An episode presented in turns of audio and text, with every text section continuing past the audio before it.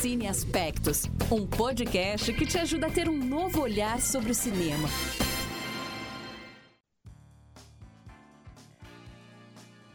Olá, vocês! Sejam muito bem-vindos e bem-vindas a mais um episódio do Cine Aspectos. Eu sou a Poliana Fontinelli e divido o microfone com Larissa Lago e Sara Rodrigues. Hoje, o nosso giro por festivais de cinema pelo mundo aterrissa bem aqui nas nossas terras brasileiras. Então fiquem ligados porque nós vamos contar tudo para vocês sobre o maior festival do Brasil, o famoso e prestigiado Festival de Gramado. E tudo começou em 1973. Sim, o Festival de Gramado existe há 50 anos e já passou por muita coisa, viu? E apesar de o festival ter sido oficializado apenas naquele ano, né, em 73, pelo Instituto Nacional de Cinema, a ideia inicial surgiu a partir de uma pequena mostra de filmes realizada na capital gaúcha, em Porto Alegre, na década de 60. Até que um dos idealizadores dessa mostra, que também virou um idealizador do festival, o jornalista e crítico de cinema Paulo Fontoura Gastal, com o apoio de Ross Volk, o então prefeito de Gramado naquela época, decidiu levar o evento para a Serra Gaúcha com o intuito né, de transformá-lo em um festival de cinema, não apenas uma amostra. E a primeira edição do festival, lá em 73, foi um sucesso e surgiu da união da Prefeitura Municipal de Gramado com a companhia jornalística Caldas Júnior, a Embra Filme, a Fundação Nacional de Arte e as secretarias de Turismo e Educação e Cultura do Estado, do Estado do Rio Grande do Sul. E os filmes inscritos naquela edição já estavam disputando o Kikito, viu? Que é o maior prêmio ali do, do festival, ele já, já existia naquela época. Porém, nem tudo são flores, né? E as edições seguintes aconteceram com muita dificuldade. Vários patrocinadores saíram do festival, é, inclusive orçamento, né? Patrocinador é, particular e patrocinador público também saíram do festival. E até a chegada ali da década de 80, as edições foram marcadas por sensacionalismo, nudez e estrelas que buscavam fama e reconhecimento na Serra Gaúcha. Afinal, né, gente, naquela época a gente vivia a nossa era da pornô chanchada a um dos maiores gêneros, né, da, do cinema nacional. Era, né, o que a gente tinha naquela época. E o Festival de Cinema de, de Gramado, assim como outros festivais também, né, ele foi surgindo e melhorando com os anos. E ali, com a chegada dos anos 80 e a evolução né, nas discussões sobre a arte, cultura, nos diversos espaços, o evento se reinventou e conquistou novamente o seu espaço e, posteriormente, o título de um dos maiores festivais de cinema do país, se não o maior, né? Hoje em dia ele é muito mais prestigiado e acho que é, isso tudo se deu à evolução, né, do festival sempre se reinventar. Mas no início dos anos 90, com a posse do governo de Fernando Collor, o Brasil presenciou um processo de praticamente, né, de quase extinção da cinematografia nacional, na época, o governo criou um pacote de medidas provisórias que extinguiu entidades e leis de incentivos culturais, como a Embra Filme, que era um, um, um, grande incentivador, né, que era um grande fomentador ali da, do cinema nacional. E a gente ficou sem isso e sem praticamente tudo, né, ali na época do Collor. E para sobreviver, o Festival de Cinema de Gramado se tornou internacional com a edição ibero-americana realizada em agosto de 92. E foi naquele ano que, pela primeira vez, o prêmio principal foi concedido a um filme estrangeiro, a comédia colombiana Técnicas de Duelo de Sérgio Cabreira, e o espanhol e diretor querido pelos cineaspectos Pedro Almodóvar recebeu o prêmio de melhor diretor por Tacones Lejanos. Então, sim, o Pedro Almodóvar tem lá um Kikito na casa dele de melhor diretor. Ele já levou um. E naquela época, né, em 92. E eu não preciso nem dizer, né, que essa fórmula internacional, que até então era inédita no Brasil, foi aprovada, dando um novo significado ao evento, né? Ele cresceu, as discussões sobre cinema é, cresceram também, né? A gente foi agregando de outros países, a gente agregou em outros países também. E assim, o Festival de Cinema de Gramado se tornou esse grandioso palco de debates e importantes encontros entre artistas, realizadores, estudantes, pesquisadores de cinema, imprensa, público, tanto para o cinema nacional, né, quanto para o cinema ibero-americano. E também a gente comentou no episódio passado, e também comentou no, no episódio de Vassouras, como é importante, né, a gente ter essa presença do Festival de Cinema para uma cidade, né, que o público lá também se encaixou muito bem é, nesse festival e, fez, e faz toda a diferença também.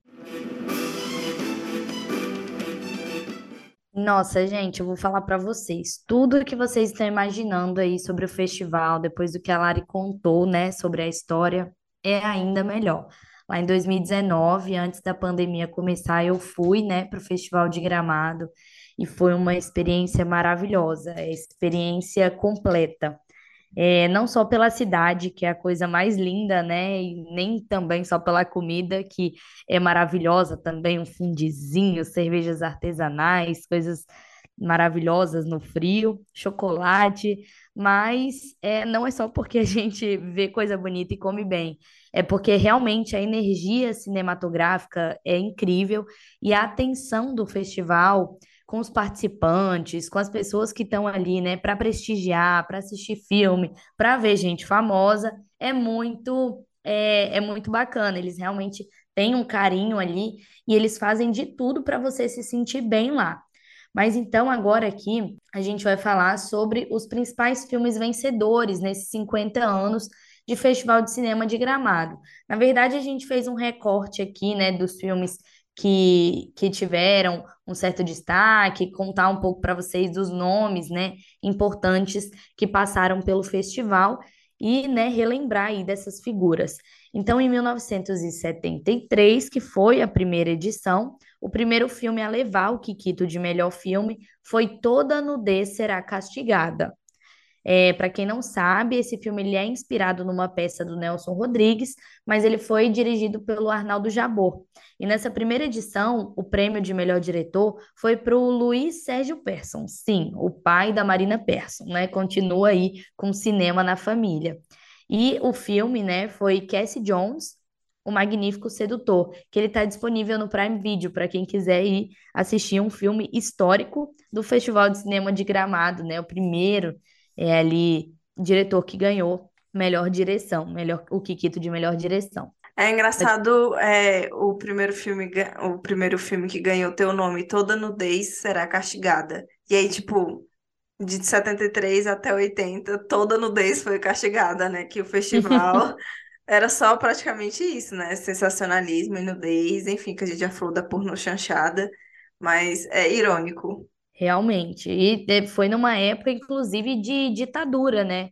Imagina que desafiador fazer algo nesse período, assim, né? Sobre, com, com esses temas. E aí, nada como o maior músico brasileiro também receber um Kikito de melhor trilha sonora no primeiro ano do Festival de Cinema de Gramado. Tom Jobim recebeu o prêmio de melhor trilha sonora ali é, com a Casa Assassinada. E um grande prestígio isso, tanto para o Tom quanto para o festival, porque, gente, sinceramente, queria ter vivido para ver isso, para publicar no meu Instagram.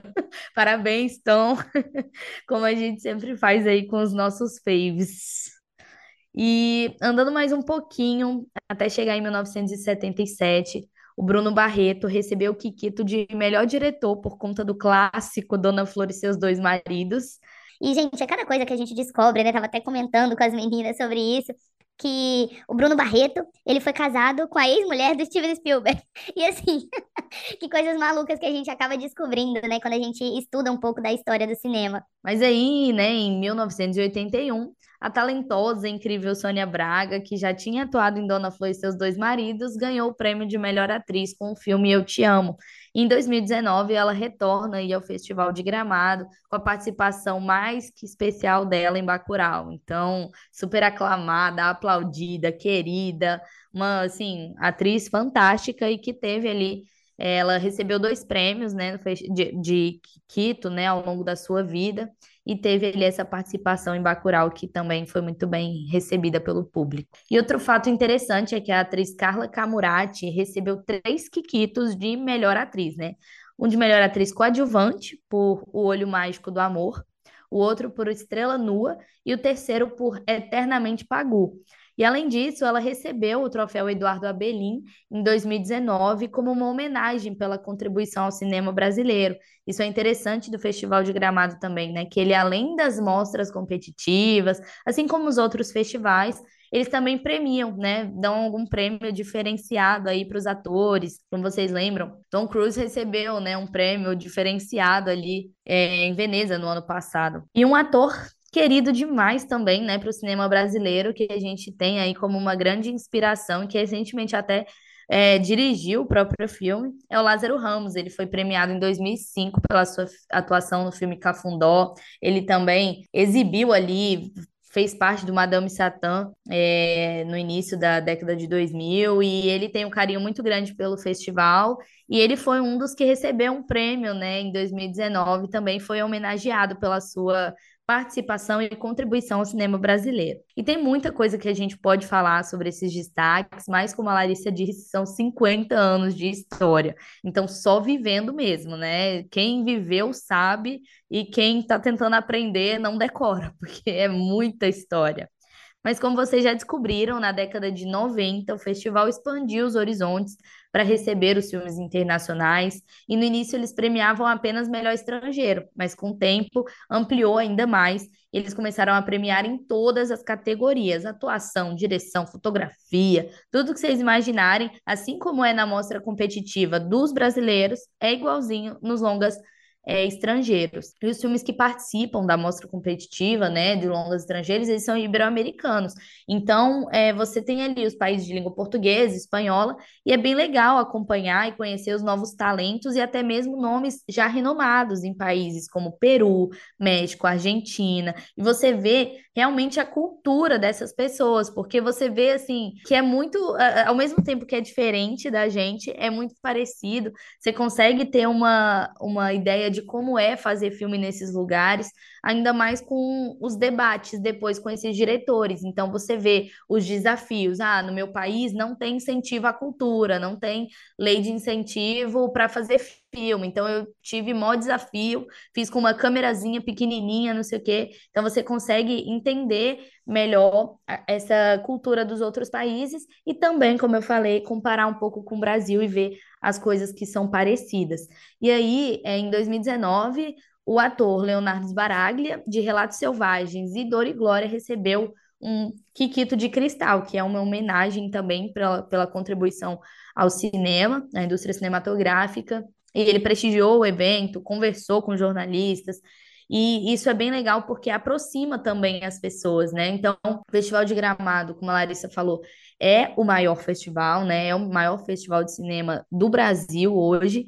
Não só porque ele se consolidou assim há 50 anos, ele é o mais antigo, mas também porque ele conseguiu ampliar é, horizontes e trazer pessoas de fora também, e isso dá visibilidade. Então, é bem interessante, né, isso e acho que só tem a crescer mais ainda e ficar ter mais visibilidade para todo o cinema, cinema brasileiro. Gente, com 50 anos de história, é claro que a gente imagina que deve ter várias é, curiosidades, muitas histórias legais ali nos bastidores. E a gente então vem, veio trazer, claro, como é de nossa tradição aqui nos episódios do Cine Aspectos, trazer as boas e velhas curiosidades sobre o Festival de Gramado. E a primeira é que, como a Lari falou lá no começo do episódio, um festival traz muita coisa positiva, assim, para a própria cidade, né? E Gramado, ela tem cerca ali, de 36 mil habitantes ela já era conhecida antes pelos seus chocolates deliciosos, as lindas luzes de Natal ali no final do ano, mas foi com o Festival de Gramado que a pequena cidade se tornou ainda mais conhecida, não só em todo o país, mas também internacionalmente, como a gente vem falando aqui ao longo do episódio. E Gramado recebe a cada ano uma média de 150 mil turistas que desembarcam para acompanhar o festival lá no Palácio dos Festivais, que é o local ali onde acontece o evento. E para quem não viu ou não sabe, o Kikito, que é o principal prêmio do festival, ele foi criado pela artista plástica Elizabeth Rosenfeld. E, segundo ela, a imagem da estatueta representa o deus da alegria, do bom humor. Quem não viu ainda, pesquisa ele, o Kikito, ele realmente tem uma carinha sorridente, assim, é tipo um solzinho. Então, ele, o significado dele é esse, da alegria do início do festival até o ano de 1990, a imagem do Kikito era feita em madeira de embuia. Só depois daquele ano que ela passou a ser esculpida em bronze. Gente, e a próxima curiosidade é incrível. Olha só. Todo ano, o Festival de Gramado conta com a participação e exibição de produções do Educa Vídeo, uma iniciativa do Programa Municipal Escola de Cinema. O Educa Vídeo conta com turmas iniciantes de alunos entre 12 e 16 anos de escolas da rede municipal de ensino. Além das turmas iniciantes, também o programa conta com uma turma aberta à comunidade, que oferece uma formação básica na área do cinema, com o objetivo de contribuir no fomento cultural do audiovisual e proporcionar um espaço para o conhecimento, a reflexão e a prática cinematográfica. E é nessas horas, né, que nós, amantes, do, amantes e apoiadoras do cinema, ficamos muito felizes de ver iniciativas como essas, né, sendo realizadas, apoiando os sonhos e formações dos nossos futuros cineastas brasileiros. E vocês sabiam que Gramado tem a sua própria calçada da fama? Pois é, mas aqui o nome é Caminho das Estrelas e fica em frente ao Palácio dos Festivais.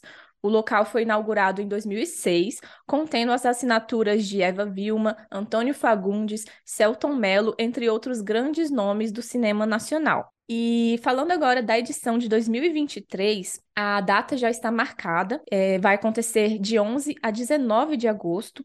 As inscrições já foram feitas dos filmes, né, no caso, e essa edição de número 51 já se consolida como uma edição histórica, superando índices dos anos anteriores. Neste ano de 2023, né, houve um aumento de 9% no número de filmes inscritos para as mostras em comparação com a edição anterior.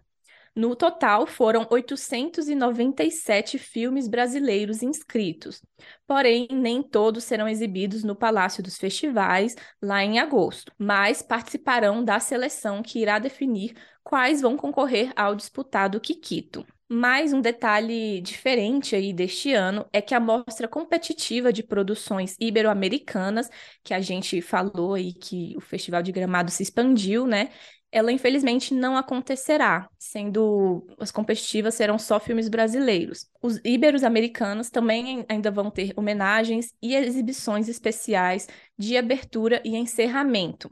Segundo um comunicado do próprio festival, as alterações são reflexo da não contemplação do evento aos recursos da Lei de Incentivo à Cultura. Com o orçamento reduzido em aproximadamente 25%, a organização prepara uma edição mais compacta, mantendo a qualidade das produções apresentadas e tendo ciência de sua importância para a cadeia audiovisual. E se você gostou de conhecer mais sobre a história do Festival de Cinema de Gramado e tem vontade de conhecer a cidade, saiba que o festival pode ser visitado pelo grande público. Os ingressos ficam disponíveis ao final do mês de julho. Então fica a dica, hein? É uma grande pena aí essa questão da, da não contemplação, né, da, dos recursos da Lei de Incentivo à Cultura, porque apesar do Festival de Gramado ter uma forte participação da iniciativa privada também, né, de patrocinadores, é, Banco do Sul, é, companhias aéreas, várias, né, várias empresas patrocinam, o festival ainda conta com esse apoio do governo, e aí não ser contemplado esse ano realmente é uma tristeza muito grande, porque perde bastante, perde bastante coisa, né? O festival conta com isso todo ano. Se eles ao menos tivessem, né, planejado, soubessem disso antes, poderiam até descobrir formas de, de conseguir fazer mas realmente é uma pena, né? Ainda mais essa questão da mostra competitiva das produções ibero-americanas, que são sempre tão importantes, né? E que ajudaram o festival a se reerguer lá atrás. hoje elas voltam e tem uma e tem meio que um atraso, então é uma pena. Mas realmente, como a Polly falou, vale muito a pena ir para Gramado, conhecer o festival, porque é uma experiência realmente completa, é experiência cultural, gastronômica, é, turística, vale a pena demais. E é isso, gente. Chegamos ao fim do nosso quarto episódio da temporada de festivais de cinema pelo mundo. É, se você ficou aí com vontade de ir a algum desses festivais, acho que Gramado é o mais acessível, né? Assim, pelo menos pra gente é o mais acessível. E vale muito a pena a gente ir lá prestigiar, mesmo aí tendo essas, esses obstáculos no meio do caminho. Como a gente viu, o Festival de Gramado sempre se reinventou e ele vai continuar se reinventando, né? Pra gente conseguir aí manter o audiovisual brasileiro ativo e recebendo prêmios e sendo prestigiado por todos. Então a gente fica por aqui. Espero que vocês tenham gostado desse episódio. E a gente volta na próxima sexta-feira com um novo episódio, com um novo festival de cinema. É isso. Tchau, tchau. Tchau.